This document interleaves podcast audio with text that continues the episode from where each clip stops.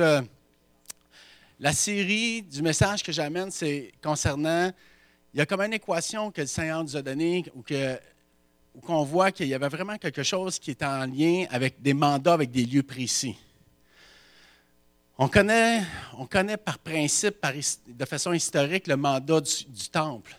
C'était un lieu pour aller adorer. Et ça reste quand même un lieu encore aujourd'hui que le temple est encore un lieu pour l'adorer. Dieu a toujours voulu faire en sorte qu'il y ait un lieu de rencontre entre l'homme et lui. Dieu n'est pas quelqu'un qui va s'interposer dans ta vie, mais c'est quelqu'un qui veut marcher avec toi en unité. Il veut qu'il y ait une, alliance qui se fait mutuellement.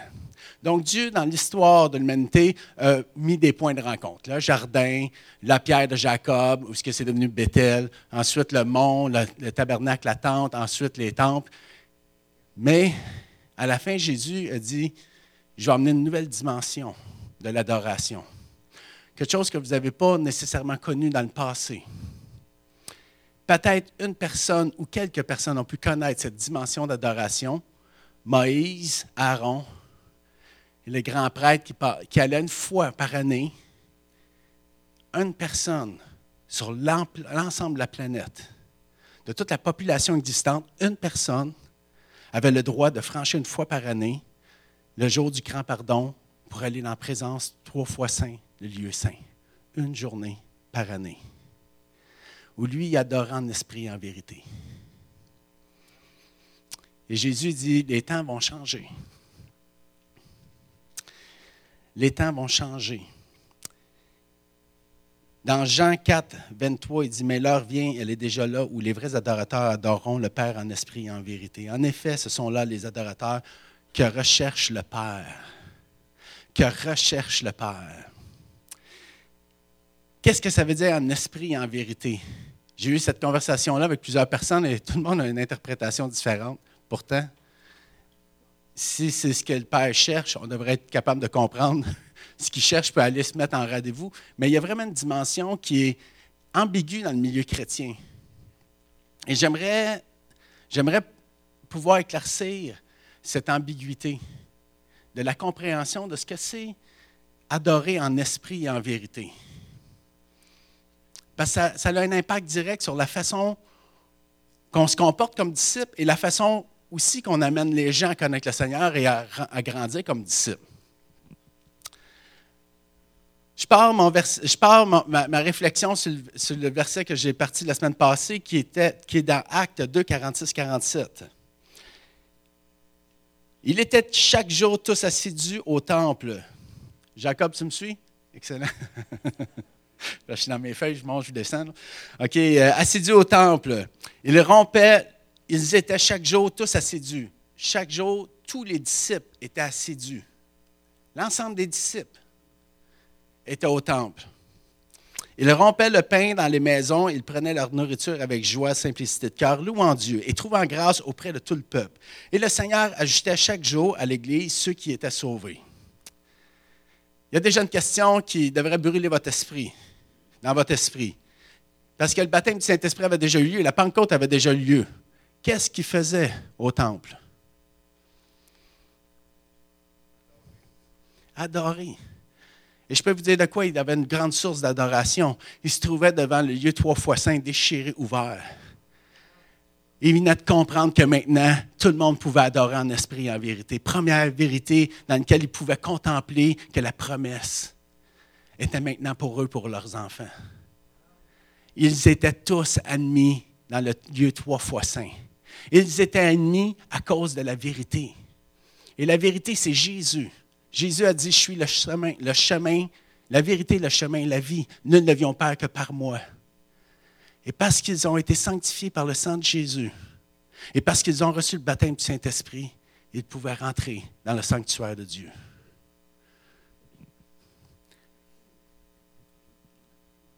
Et ces gens-là rentraient dans le sanctuaire de Dieu, non pas dans un temple fait de pierre ou d'or ou d'argent, mais rentraient assidus tous ensemble.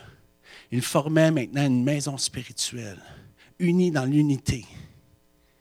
Ils se retrouvaient dans ce même lieu, cette maison spirituelle, que c'est seulement dans l'adoration que tu peux franchir et rentrer dans ce lieu où le Saint-Esprit fait une œuvre, où tout le monde sent que la présence de Dieu unit tout le monde et élève tout le monde dans sa présence. C'est quelque chose qui est spirituel, ce n'est pas quelque chose qui est charnel. Beaucoup de chrétiens dans le temps, ben, beaucoup de gens qui croyaient en Dieu dans le temps faisaient les choses non pas en sentant la présence de Dieu, mais en obéissant par la loi. Et c'est par, en accomplissant la loi qu'ils se rendaient justifiés. Mais la présence de l'Esprit n'était pas nécessairement sur eux. Ils ne pouvaient pas sentir ce sentiment d'être élevé dans la présence de Dieu. Où Dieu te parle comme un ami parle à son ami. Et aujourd'hui, Dieu parle à nous comme il parle à Moïse. Dieu parle à nous comme il parlait à Jésus.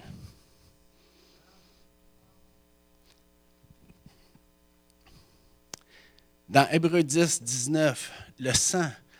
Le sang, c'est la vérité, c'est la vérité qui nous affranchit sur le péché et les offenses qui habitent dans nos vies.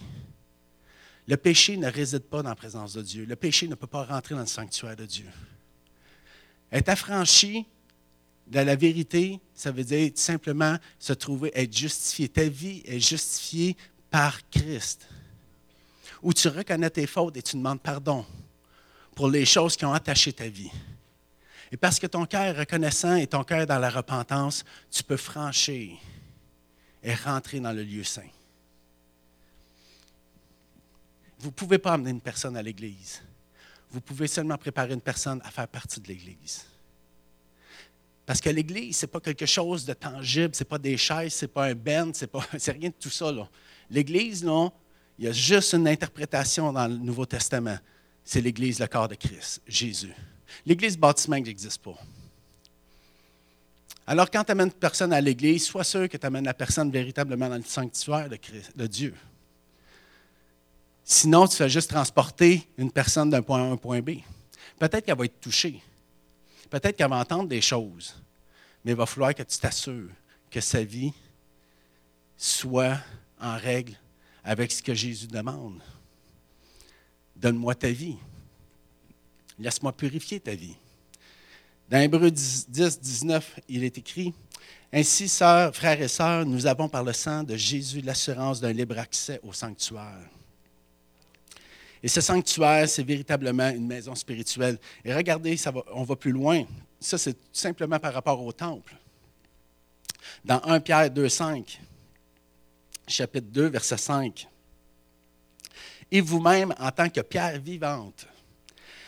Laissez-vous édifier pour former une maison spirituelle, un groupe de prêtres saints, afin d'offrir des sacrifices spirituels que Dieu peut accepter par Jésus-Christ. Nous sommes des pierres vivantes.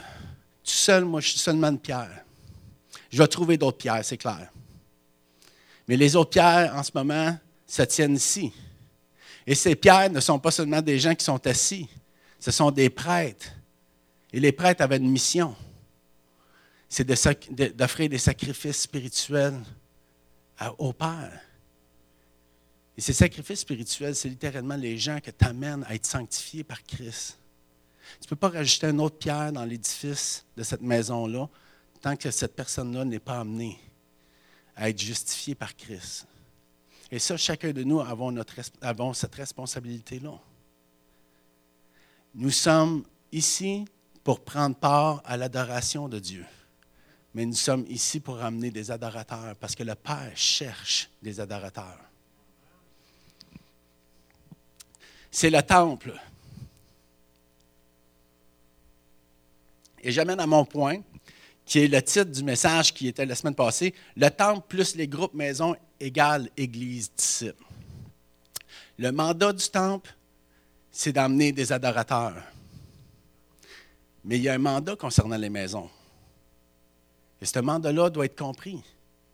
Parce que c'est clair que tu ne peux pas amener une personne à adorer, ça ne comprend pas. C'est quoi son rôle et qu'est-ce que Dieu s'attend? Fait qu'il y a une formation qui doit être en lien avec la capacité de l'amener à adorer. Quand il lit ça en esprit en vérité, quelqu'un qui n'est pas amené à cheminer dans sa foi ne comprend pas ce que ça veut dire. Et pourtant, c'est ce que le Père cherche. Donc, c'est notre rôle à nous de l'offrir. D'offrir ces gens-là à Dieu et de dire, voici ce que tu cherches. Amen. Donc, ça, c'est une prémisse de la responsabilité de former des disciples. Maintenant, peut-être aujourd'hui, je vais ébranler quelques théologies. OK, mais donnez-moi la chance d'exposer. OK, ma, façon de voir, ma façon de voir les choses. Et je crois que c'est une vérité pour moi parce que cette vérité-là m'a affranchi. Cette façon de vivre m'a affranchi. Le fait que la vérité est devenue de plus en plus réelle dans ma vie. Parce que j'ai commencé à considérer ce que Dieu considérait comme important, je l'ai considéré important. Et j'ai commencé à mettre en règle ma vie d'après ce que lui me demandait de faire. Et je me suis assuré que ce que je poursuivais comme ligne directrice soit qui tienne la route de la Genèse jusqu'à l'Apocalypse. Je ne peux pas fractionner la parole. Il y a un plan. On dit souvent Ancien et Nouveau Testament, mais Jésus a dit, je ne suis pas venu pour abolir l'Ancien, je suis venu pour l'accomplir. Je suis venu pour lui donner un rafraîchissement pour permettre d'aller plus loin. Donc, il y a une histoire qui part du jardin et qui va se terminer jusqu'aux noces de l'agneau, qui est quand Jésus va revenir. Alors, nous avons cette responsabilité-là par rapport au temple. Je vais juste terminer avec ça. Nous avons la responsabilité de former des adorateurs. Et voici l'importance d'être unis, d'être ensemble et de rassembler. Jésus dit c'est une prémisse. Et laissez pas l'ennemi vous emmener à croire que vous pouvez faire partie de l'Église sans faire partie du bâtiment. Une pierre dans un champ n'est pas une Église. L'Église, c'est l'unité du corps. Je ne dis pas qu'on doit être tous dans le même soulier, dans le même bâtiment, mais il faut qu'il y ait un désir d'être en unité dans l'esprit. Et c'est pour une des raisons pour lesquelles je crois qu'on fait des jeunes collectifs nationaux. Parce qu'on croit que l'Église, qui a été longtemps décapitée de toutes les façons inimaginables, est en train de se rassembler, puis est en train de s'élever d'une façon glorieuse et triomphante. Parce que ce soit, que Art Lucier qui vient du, côté de l'Ouest canadien le plus profond et qui arrive ici et qui dit Vous savez, on a entendu la même chose. Dieu nous appelle à se tenir dans la brèche pour notre nation. Il y a vraiment quelque chose qui se passe, mais il y a, un, élément qui est important pour les adorateurs c'est que Dieu veut que son fils ait une épouse glorieuse. Et dans Matthieu 18, 20, il dit Car là où deux ou trois sont assemblés à mon nom, je suis au milieu d'eux. Jésus mentionnait qu'il est important d'avoir l'unité. Dans Psaume 22, 3, Dieu dit Pourtant, tu es saint, tu sièges au milieu des louanges d'Israël. Dieu aime quand le peuple est réuni pour le louer. Dieu aimait quand les disciples étaient tous assidus au temple pour l'adorer. Et Matthieu 12, 30, Jésus va plus loin en disant Faites attention de ne pas être séduit celui qui n'est pas avec moi est contre, moi, et celui qui n'assemble pas avec moi disperse. C'est quelque chose. C'est pas juste d'être là passif, c'est de dire si tu ne bouges pas, tu n'agis pas. Si tu ne mets pas l'effort pour rassembler, c'est que tu disperses. Il n'y a pas comme trois options. Tu, tu le fais parce que c'est le but et c'est la mission que je t'ai donnée, ou sinon tu ne le fais pas, mais tu es contre moi. Si tu n'assembles, tu divises. C'est quelque chose. Est-ce que vous êtes une personne qui assemble? Est-ce que vous êtes une personne qui travaille pour l'unité? Moi, ça me parle par rapport à ce que je peux dire dans ma bouche. Ma façon que je m'adresse à un frère, la façon que je m'adresse dans une autre église, la façon que je vais parler d'un leader spirituel ou quoi que ce soit je me dis, ouf, Seigneur, qu'est-ce que tu me dis? Puis il me dit, fais attention, c'est moi qui juge. Toi, garde les yeux, c'est ce que je te demande. Mais tiens pas de ta bouche, fais pas en sorte que les gens te citent en train de défaire mon Église. Si c'est bon pour toi, c'est bon pour eux. Fais garde un discours d'unité dans ta bouche. Critique pas. Critique pas de façon à, t'élever pour essayer de gagner du, capital sur la faiblesse d'un de tes frères. Pense pas que tu es meilleur que lui parce que lui fait telle faute. Laisse-moi laisser moi moi plus lui. Mais toi, exhorte. Prophétise, prie pour lui. Matthieu Vous connaissez ça, Matthieu, verset 28, euh, chapitre 28, verset 19, 20. Allez, faites de toutes les nations des disciples, baptisés au nom du Père, du Fils et du Saint-Esprit. Enseignez-leur à observer tout ce que je vous ai prescrit. Et voici, je suis avec vous tous les jours jusqu'à la fin du monde. Lorsque tu reprends ce contexte et tu le ramènes dans le contexte quand que Jésus, puis tu étudies un peu comment il se déplaçait, vous réalisez que Jésus était assidu au temple aussi. Mais dans le temple, on voit pas qu'on n'a pas beaucoup d'enseignements. Il faisait plus la déclaration de la parole. Mais tous les enseignements que Jésus a donnés n'étaient pas dans le temple. Ils étaient dans les maisons, étaient dans les lieux publics, étaient sur le milieu de travail, étaient constamment reliés à des choses très terre à terre du quotidien. L'ensemble, pratiquement 90% de tous ces enseignements n'ont pas été donnés dans le temple. Alors, quand il dit à ses disciples, il dit Allez puis faites des nations des disciples, les disciples savaient que ce n'était pas dans le temple qui était pour former des disciples. Ils savaient que le lieu pour former des disciples, c'est en lien avec leur mode de vie. Parce que le temple est pour adorer, où on tourne les regards de l'homme vers Dieu. Mais si tu formes un disciple, tu ne tournes pas ton regard vers Dieu, tu tournes ton regard sur le disciple. Et comment je peux savoir que le disciple, dans le fond, il reçoit et est capable d'enclencher la vérité? C'est dans son milieu. C'est à partir de son mode de vie. Et Jésus a formé ses disciples en disant, on va marcher ensemble, on va, je vais marcher dans votre vie, on va s'accompagner mutuellement, et je vais faire en sorte de vous enseigner les principes du royaume. Alors, le temple plus groupe maison égale église disciple. Quel est le mandat de l'église maison? J'ai eu cette discussion-là ça avait quand même beaucoup de gens, parce que ça fait quand même 20, quelques années qu'on fait des cellules, puis d'autres églises qui disent on a essayé, ça ne marche pas, puis on ne va pas dans ce sens-là, ça a fait plus de chicanes que d'autres choses, puis euh, on préfère les tenir euh, en randonnion, bien, bien silencieux, si je ne pas, on a moins de conflits à gérer.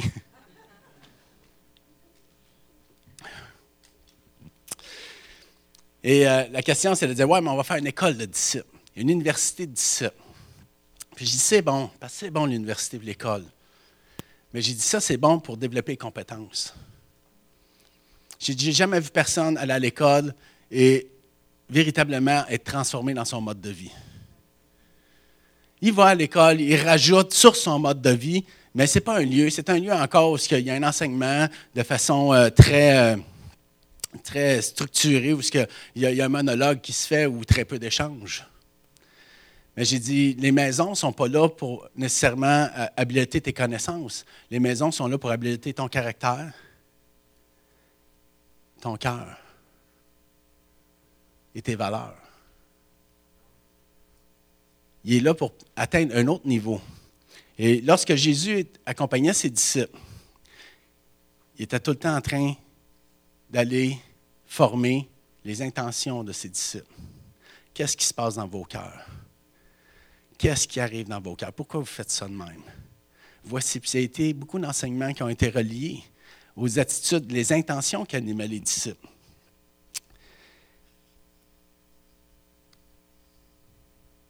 À Écosse, quand on parle de maison, quand on parle de la maison, on dit la maison d'un tel. Paul va dire J'ai été salué, j'ai été visiter la maison d'un tel. Le mot en grec veut dire aikos. Et on parle littéralement d'une maison, on ne parle pas d'une église. Aikos est littéralement le mot qui signifie en grec lieu familial, un logement, un lieu de résidence, l'endroit où l'on vit, où se déroulent les activités quotidiennes. C'est un lieu où se développent les modes de vie. C'est littéralement l'endroit où l'ensemble de ton intimité se réunit, est placé. C'est la place la plus proche de ton cœur. C'est ta maison.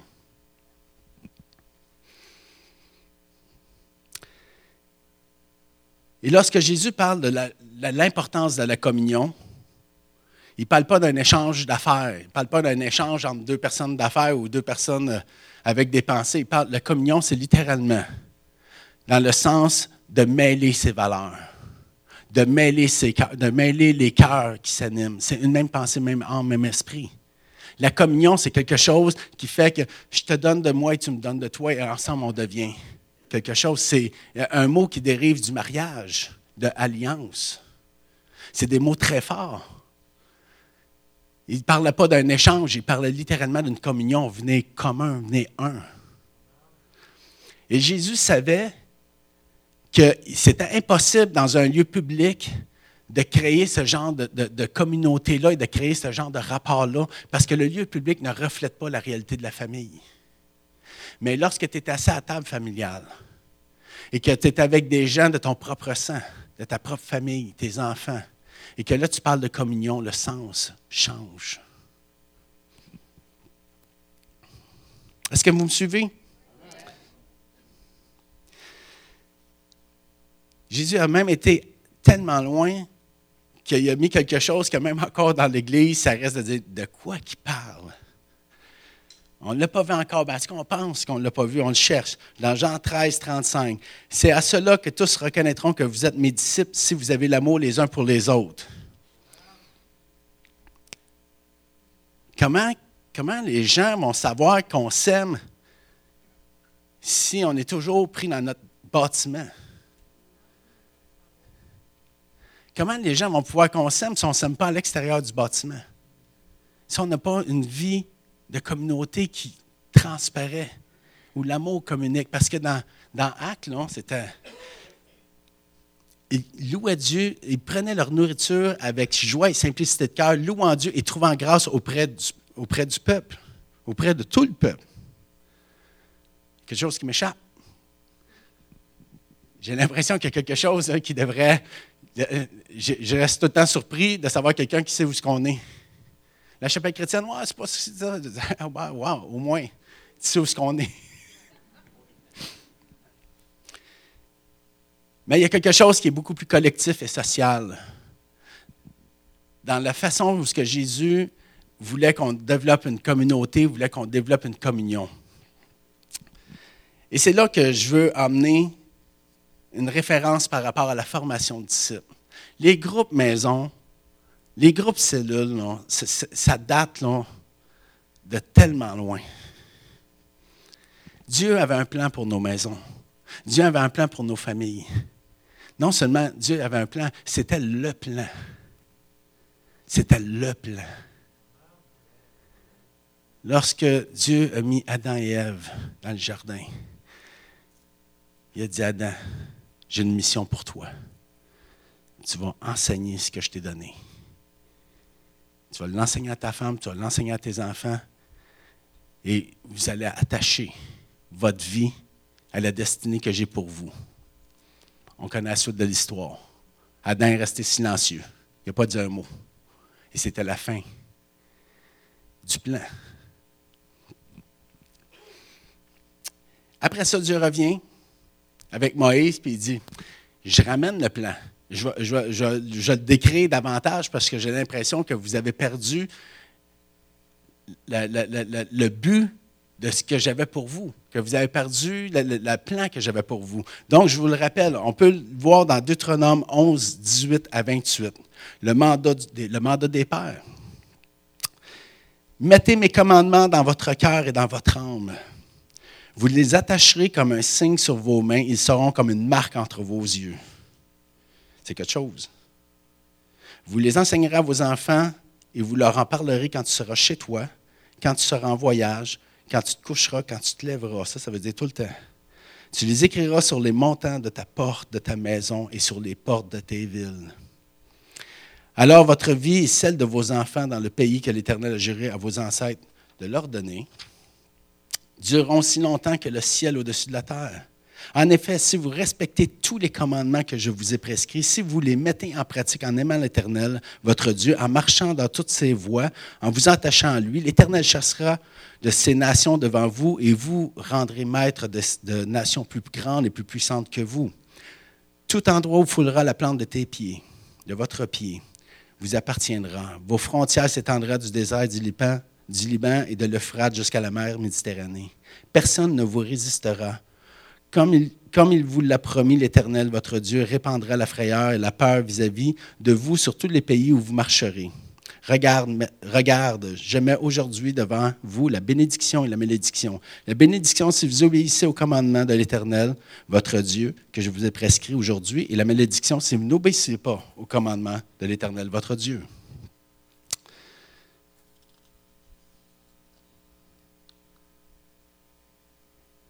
Ce principe est le principe même des groupes maisons. Quand on parle de cellules, c'est exactement le même principe. Jésus a fait la même chose avec ses disciples. Il était avec eux quand il était en voyage, quand il était à la maison, le matin, le soir, et enseignait à ses disciples des préceptes. Et parce que les disciples ont su être investis des préceptes du royaume, la gloire de Dieu est venue sur leur vie. Et Dieu a ouvert les portes pour leur vie. Et lorsque les, préceptes de Dieu ne sont pas appliqués dans les vies, bien, il y a quelque chose qui prend de place. Et cette chose-là est loin d'être une bénédiction.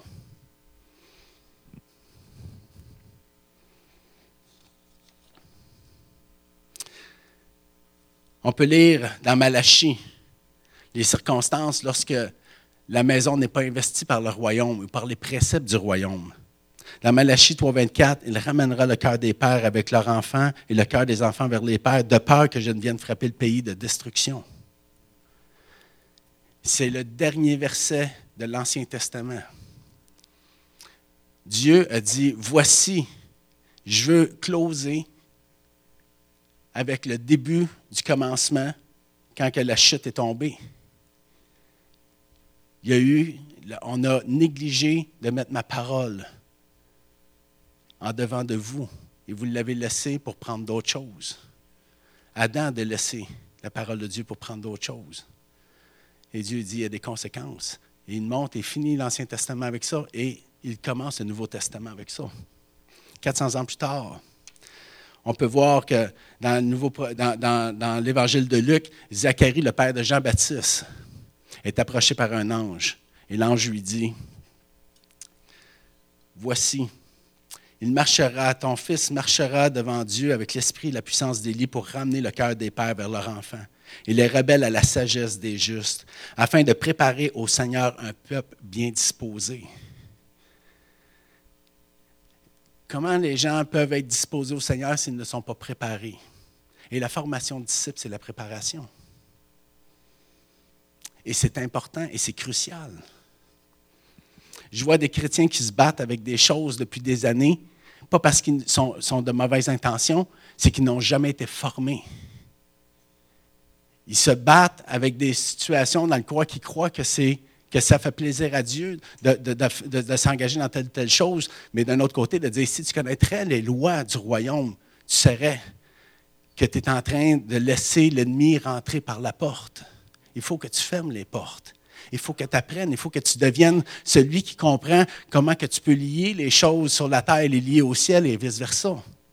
Il faut que tu comprennes l'autorité spirituelle, sinon, tu es comme une personne qui n'a aucune autorité.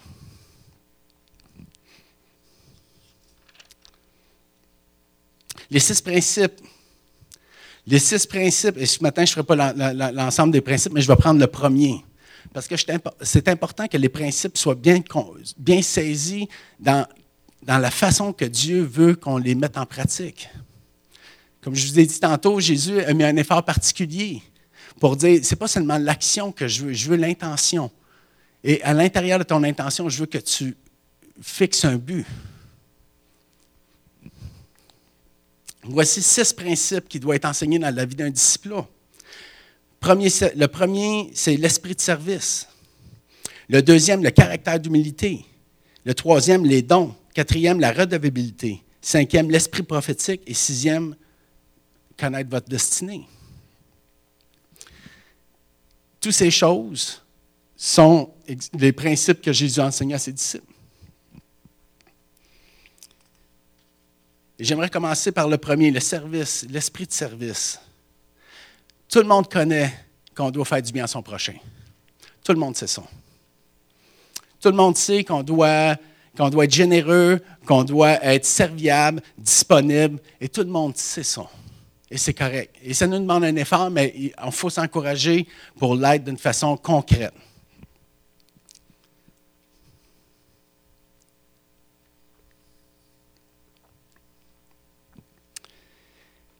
Mais quand Jésus abordait ses disciples avec cette vision, il arrivait avec quelque chose de beaucoup plus profond que seulement de faire du bien aux gens.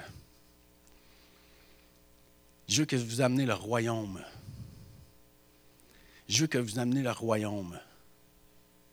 Je veux que vous puissiez amener la réalité de la dimension du ciel sur terre. Je veux que vous accomplissiez la volonté de mon Père sur terre. À partir de ce moment-là, les disciples disaient, je ne comprends pas ce que tu me dis. Ce que je te dis, c'est que si quelqu'un te donne ta chemise, il te demande ta chemise, tu y donnes. Et tu pourvois ses besoins. Si tu te demandes d'en faire un mille, tu en fais deux avec lui. Mais aime ton ennemi. Wow! Pardonne à celui qui t'a offensé. Hey! Là, là, écoute, tu ne me demandes pas de rendre service, là, tu me demandes d'autres choses. Tu me demandes de mourir à moi-même. Non. Je ne te demande pas de mourir à toi-même. Je te demande de vivre pour la vérité, pour la justice. C'est pas tout pareil. Je te demande de, de, briser les cycles d'offense. C'est ça que je veux que tu fasses. Je veux que tu brises les cycles de la pauvreté. C'est ça que je veux que tu fasses. Je veux que tu deviennes un exemple pour que la, bénédiction du royaume puisse t'accompagner. Il n'y a rien, il n'y a pas de mérite à avoir de dire Ah, j'ai salué mon ami. Il dit Mais par exemple, d'aller puis d'essayer de regagner, de faire la réconciliation avec un ennemi, il y a du mérite. Il dit, je veux t'apprendre le ministère de la réconciliation. Si tu veux rendre service à l'humanité, réconcilie les gens avec le royaume. Et c'est là que le service devient un autre game. Et ce matin, je voudrais partir avec ce principe-là. Je ne veux pas vous dire comment vous allez faire pour servir les gens, mais je voudrais vous amener à être capable de veiller sur vos intentions et de connaître le but de votre service. Voici comment on doit avoir l'intention qui doit nous animer profondément et qui doit partir de la base. Est-ce que je crois ce que je fais?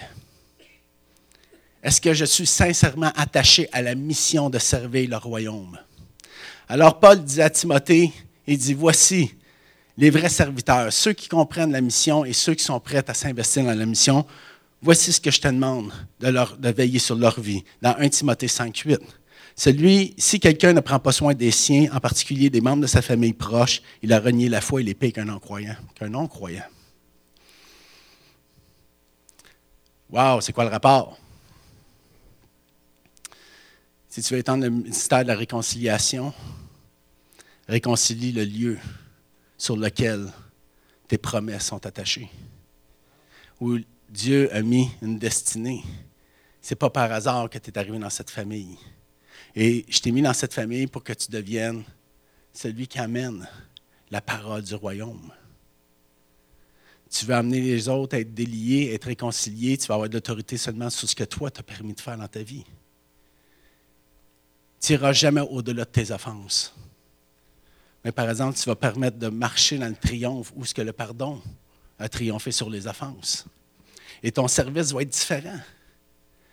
Quelqu'un qui a réussi à restaurer toute sa famille et qui goûte aux bénédictions de ce que ça procure parce qu'il vu les, les, cycles d'offense se briser sur sa génération, où les enfants ne savent même pas de quoi tu parles. Quand tu comptes de où ce que tu viens et ce qu'eux vivent, c'est deux univers totalement différents. Ou que tu as brisé parce que Dieu t'a enseigné comment briser les cycles des offenses. Ça devient important pour toi que les gens réconcilient leur famille. Parce que tu dis, tu peux, tu peux avoir super du fun le dimanche matin. Et tu peux, avoir, tu peux danser, tu peux crier, mais quand tu arrives dans ta maison, c'est là que ça commence. C'est là que tu sais le bonheur, c'est là que tu sais la joie, c'est là que tu sais la satisfaction. Si ta maison ne reflète pas le royaume, c'est là que Dieu veut que tu investisses parce que les promesses que Dieu t'a données, c'est premièrement pour toi et tes enfants. Et je le sais que des fois, on est là, puis on regarde, puis on dit Ah, Seigneur, tu sais, ma vie, c'est un champ de ruines et qu'on a beaucoup, on, a, on, voudrait faire du déni pour aller s'investir ailleurs. Mais tu vas t'investir ailleurs, mais tu vas servir en fonction de où ce que tu n'as pas été capable de gagner. Fait que tu vas rester dans des choses qui ont peu de pouvoir ou peu d'impact. Et Jésus connaissait le cœur de l'homme. Il disait, si tu ne règles pas les choses, si tu n'apprends pas à régler, à servir dans, ta, au sein de ta propre famille, c'est parce que tu as des blessures. Il y a des offenses encore dans ton cœur. Et ces offenses-là empêchent la réconciliation de faire son œuvre. Je ne te, dis pas que te dis pas que tu dois nécessairement avoir un résultat dans tout ça, mais par exemple, ton cœur doit être là en train de se tenir dans la vérité et la justice pour permettre au Saint-Esprit de faire une œuvre. Tu ne seras pas lié aux décisions de tes enfants, mais par exemple, tu es responsable de comment que toi tu as adressé la vérité dans la vie de tes enfants.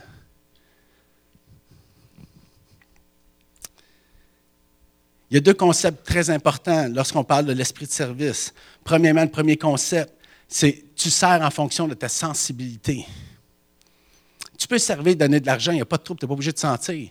Mais si tu veux vraiment prendre soin de ceux que Dieu t'a confiés, il va falloir que tu sois sensible à leur cœur.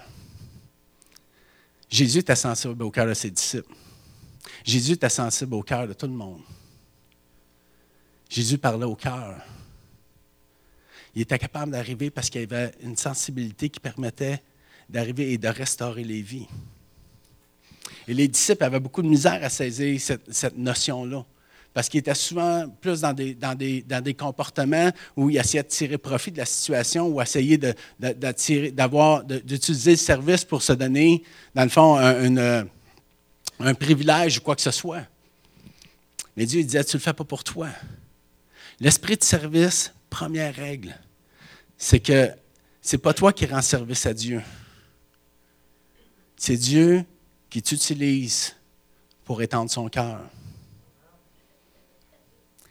Il y a une notion qui est très importante dans l'esprit de service. C'est que tu vas avoir toujours de la difficulté à saisir le cœur des gens si tu ne saisis pas le cœur de Dieu. Et autant que j'ai pu entendre des gens me dire Ouais, mais il faut qu'il y ait quelque chose qui se fasse, puis que les gens se précipitent dans le travail, de dire Tu auras intérêt à aller passer du temps avec Dieu. Tu peux déplacer beaucoup d'air, tu peux déplacer beaucoup de vent, tu peux faire bien les affaires, mais qu'au bout du compte, n'amènera pas le résultat de changement. Prends du temps dans l'adoration avec Dieu.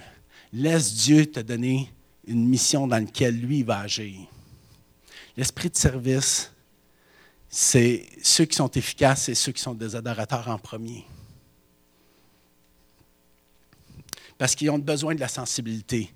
Et lorsque tu te retrouves dans l'adoration, c'est étrange comment que lorsque tes regards sont, sont, posés sur Dieu, Dieu ramène les priorités dans ta vie. C'est-à-dire, Joanne, ton cœur a besoin d'être guéri parce que tu as de la misère à sentir mon amour tu as de la misère à comprendre mon cœur. Parce que tes offenses et tes blessures m'empêchent de pouvoir agir dans ton cœur. Fait que donne-moi tes blessures, donne-moi tes guérisons, j'ai besoin de te guérir. On réalise que plus que Dieu nous rend sensibles, et plus nous devenons sensibles aux autres.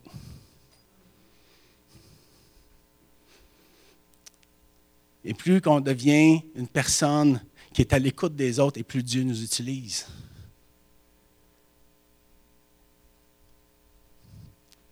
Et c'est une question de foi. Quand tu vois, euh, euh, j'ai pendant longtemps, j'ai posé cette question. Dieu, dit, Dieu m'avait donné une promesse il y a longtemps qui me dit, tu vas faire des chrétiens radicaux.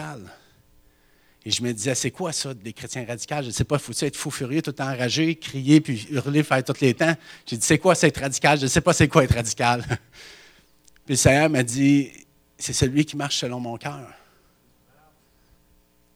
Il dit radical, ce n'est pas radical aux yeux des hommes, c'est radical par rapport à la justice et la vérité. C'est radical par rapport à comment tu es conscient, comment que le péché peut affecter et comment que mon esprit peut restaurer. Radical, c'est d'être capable de voir ce qui est noir ce qui est, de séparer le gris du blanc du noir. C'est une, c'est une révélation claire qui te donne la possibilité de transformer des vies. Et j'aime l'esprit de service aujourd'hui, la façon que nous le composons, parce que les caractères changent.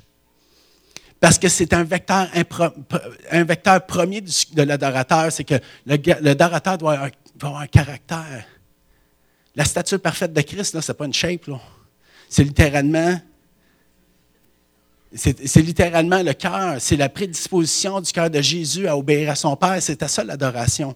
Et nous, quand on veut former des gens à avoir un cœur comme la stature parfaite de Christ, c'est une prédisposition à obéir à Dieu sans être freiné par les craintes, les peurs et les blessures du passé. Quand la Bible dit aime ton ennemi, c'est véritablement dire aime ton ennemi. Mais une chose, c'est dire écoute, ça y est, je, je veux bien. Mais ma tête veut, mon cœur ne veut pas. Et c'est là qu'il y a besoin d'avoir une restauration. Et c'est là qu'il est important d'avoir une restauration. Parce que de dire qu'est-ce que je pourrais accomplir? Qu'est-ce que Dieu pourrait faire à travers ma vie si je serais capable d'aimer ceux qui m'offensent?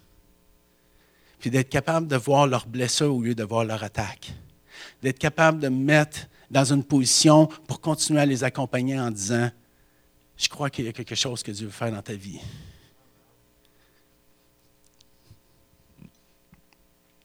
Et c'est une culture qu'on doit installer dans une église.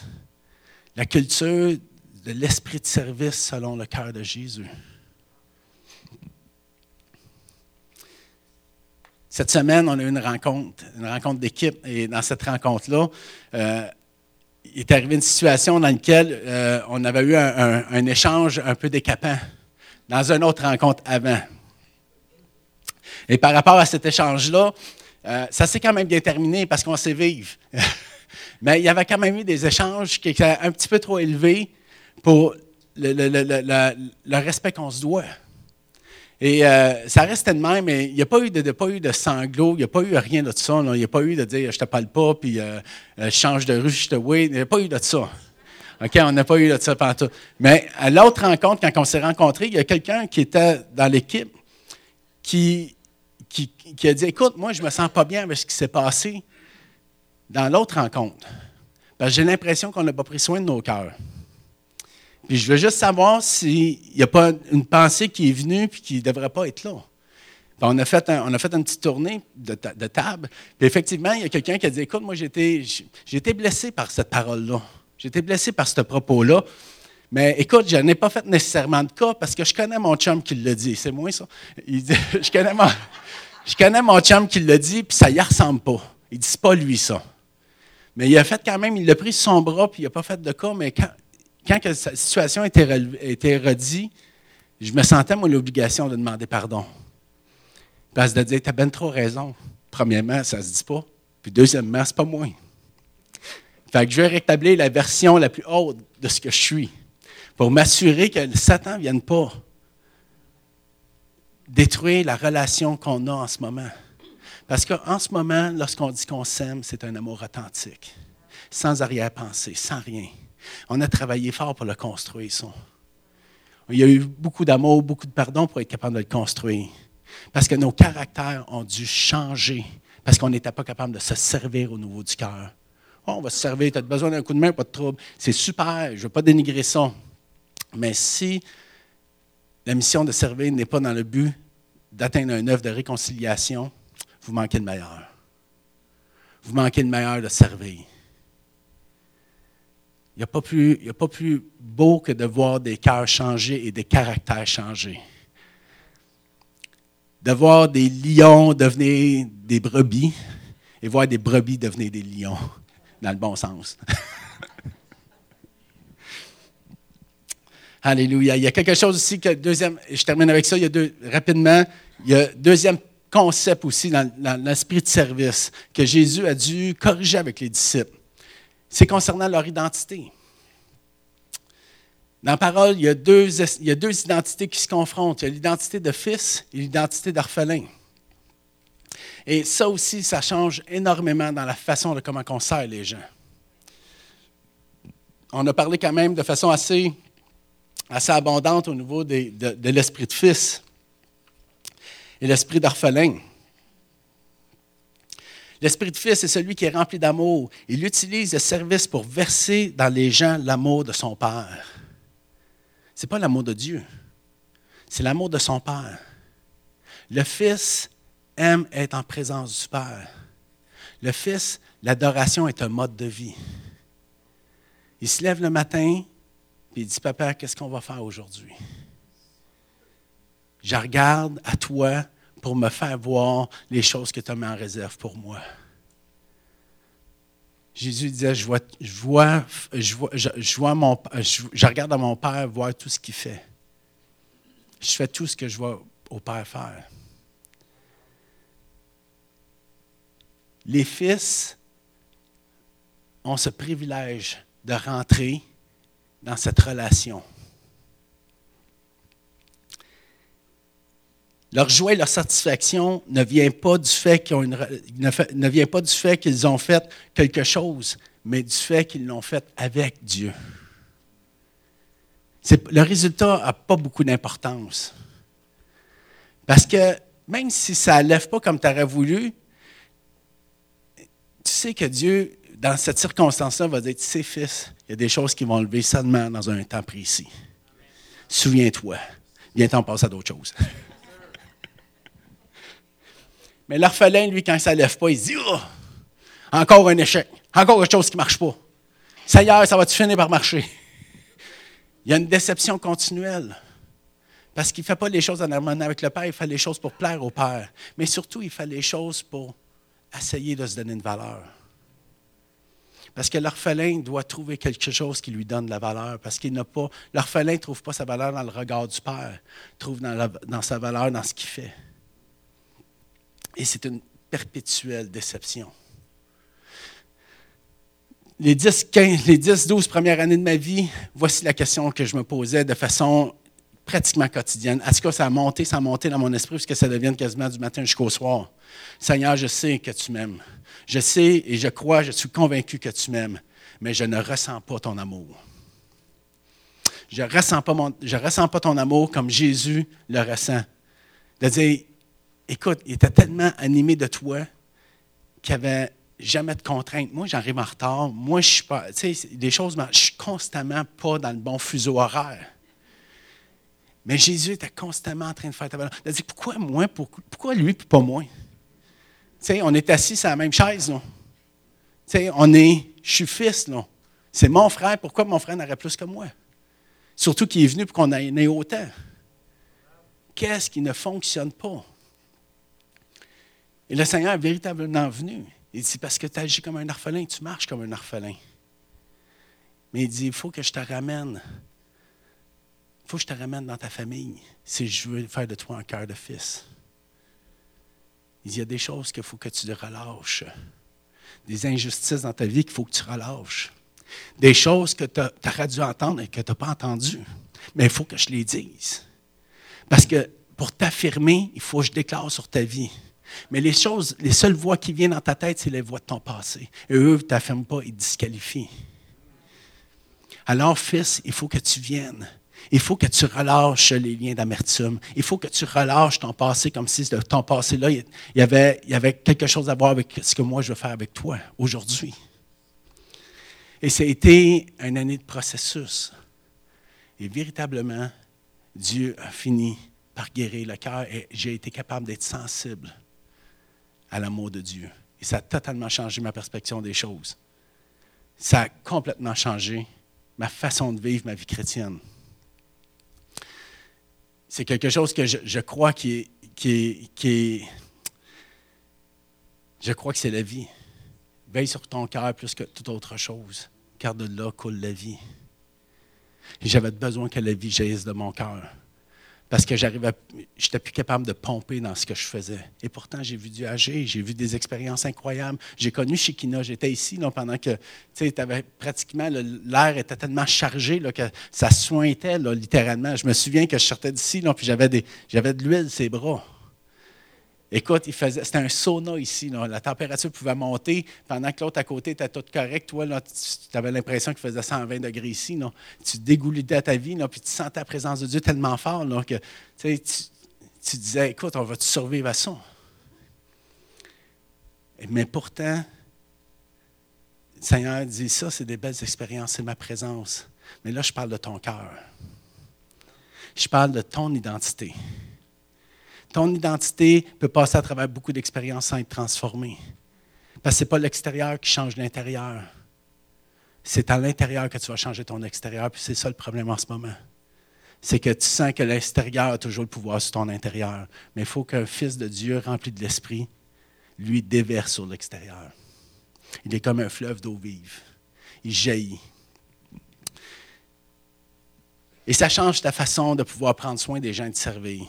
Tu es sensible quand ça ne va pas, puis tu, tu mets un, point d'honneur sur la qualité de tes croyances, sur la qualité de tes pensées et sur la qualité de tes émotions. Parce que tu dis, tant qu'à servir, je vais amener quelque chose de, de, concret. Tant qu'à me présenter à quelqu'un, je vais présenter quelqu'un de concret. Puis tu sais que le Seigneur peut guérir pour t'emmener à ce que tu sois quelqu'un d'authentique. Et tu commences à rechercher l'authenticité dans tes relations. Et tu commences à faire des équipes où tu te dis, écoute, moi, là, ce qui est important, c'est qu'ensemble, l'amour qu'on a ensemble, la joie de faire les choses ensemble soit contagieux et communicatif. Est-ce qu'on peut se déverser les uns les autres? Est-ce qu'on peut se servir les uns les autres? Est-ce que je peux voir à tes intérêts, comme dans Philippiens 2, verset 3 à 8, qui dit, est-ce que tu considères les intérêts des autres comme tes propres intérêts? C'est quelque chose considérer les intérêts des autres avec tes propres intérêts, c'est que littéralement, c'est que tu mets ton agenda et lui met son agenda et vous regardez pour que l'agenda soit équilibré entre vous deux.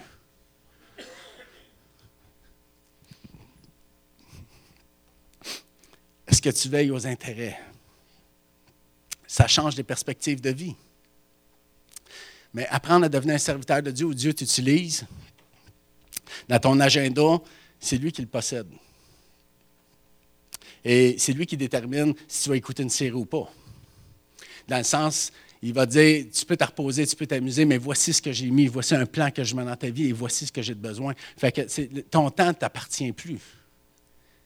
Mais par exemple, ce que tu vois à travers ce que Dieu te demande de faire